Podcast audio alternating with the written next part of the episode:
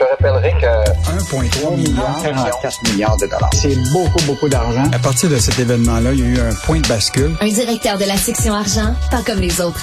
Yves Daou. Alors, euh, Yves, on sait qu'avant, euh, les tarifs d'Hydro-Québec étaient établis par la Régie de l'énergie. Maintenant, euh, c'est pas établi comme ça, c'est établi, on suit l'inflation.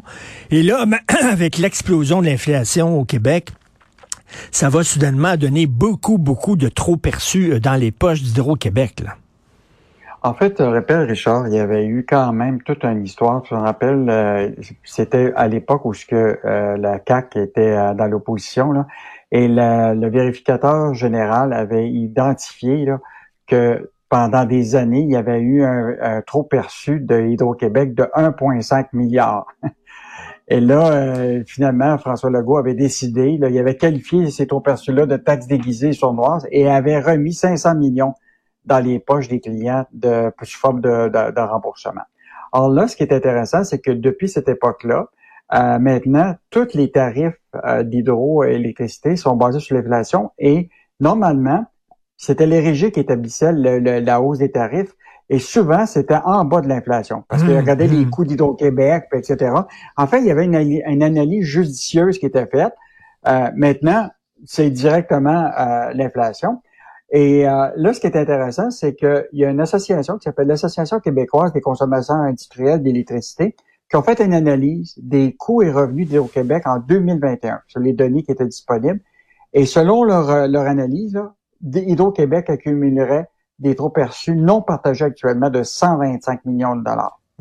Donc, et, et, là, parce que c'est toujours le même principe, c'est que à l'époque, quand tu avais la régie, là, ils regardaient le rendement réel d'Hydro-Québec, puis, il y avait un rendement autorisé par la régie de l'énergie qui était à 8,2% Là, la, la réalité, c'est que là, aujourd'hui, Hydro-Québec là, a plus de, de chien de garde. Mais c'est ça, mais c'est parce qu'avant, avant, on regardait quels sont les besoins réels d'Hydro-Québec. On va, on va regarder les besoins réels d'Hydro-Québec, puis on va établir les tarifs en fonction des besoins d'Hydro-Québec, ce qui tombe sous le sens. Yves, comment ça se fait qu'on a sacré ça?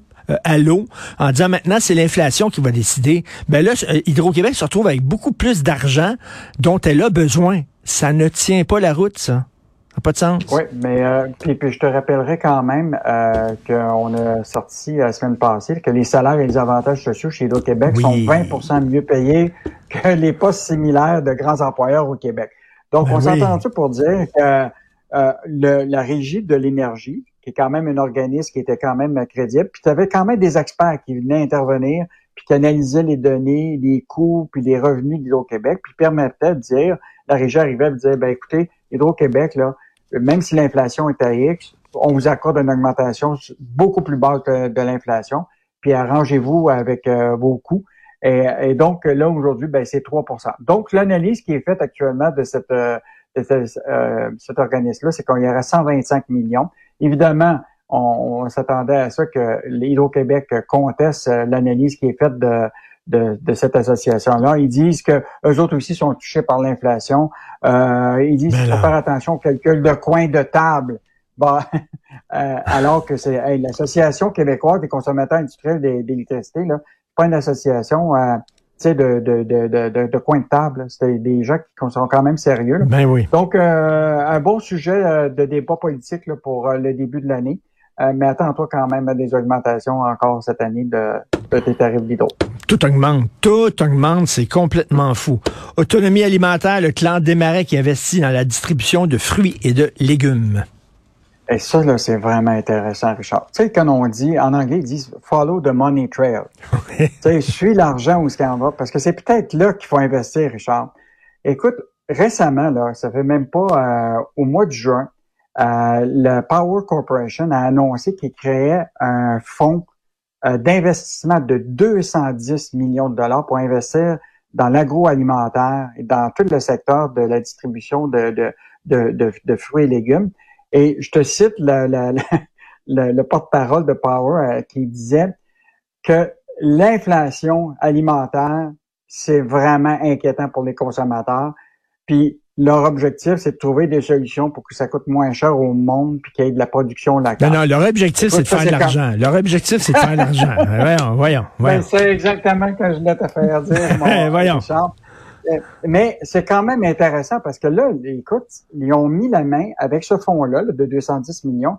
Ils ont acheté hier une entreprise qui s'appelle Courchain de la Rose, qui est un des plus grands grossistes et distributeurs de fruits et légumes au Québec.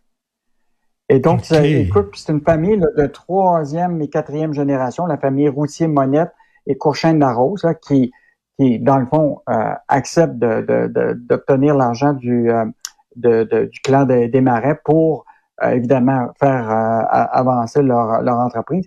Mais c'est vraiment fascinant parce que, écoute, Richard, il y a quelque chose qui se passe dans ce secteur-là. Récemment, au début de 2029, là, Investissement Québec là, a injecté 35 millions dans un nouveau fonds de Claridge du clan Brofman dans le secteur de l'agroalimentaire. Écoute, il y a peut-être, mmh. toi et moi, on n'a mmh. peut-être pas vu quelque chose, mais il y a quelque chose qui se passe dans ce secteur-là. Et je te rappellerai quand même que euh, André Desmarais euh, est très intéressé par l'agroalimentaire parce que, rappelle-toi, lui, il avait acheté une grande terre à Hemingford pour faire euh, la ferme des quatre temps. Qui est un, puis après ça, ils ont investi aussi à Port au Persil dans, dans Charlevoix. Là tu sais, des, des, une espèce de ferme là, ah, biologique, euh, toute technologique, là, ben, technologique dans le sens euh, plus euh, terre à terre pour de la production locale, etc.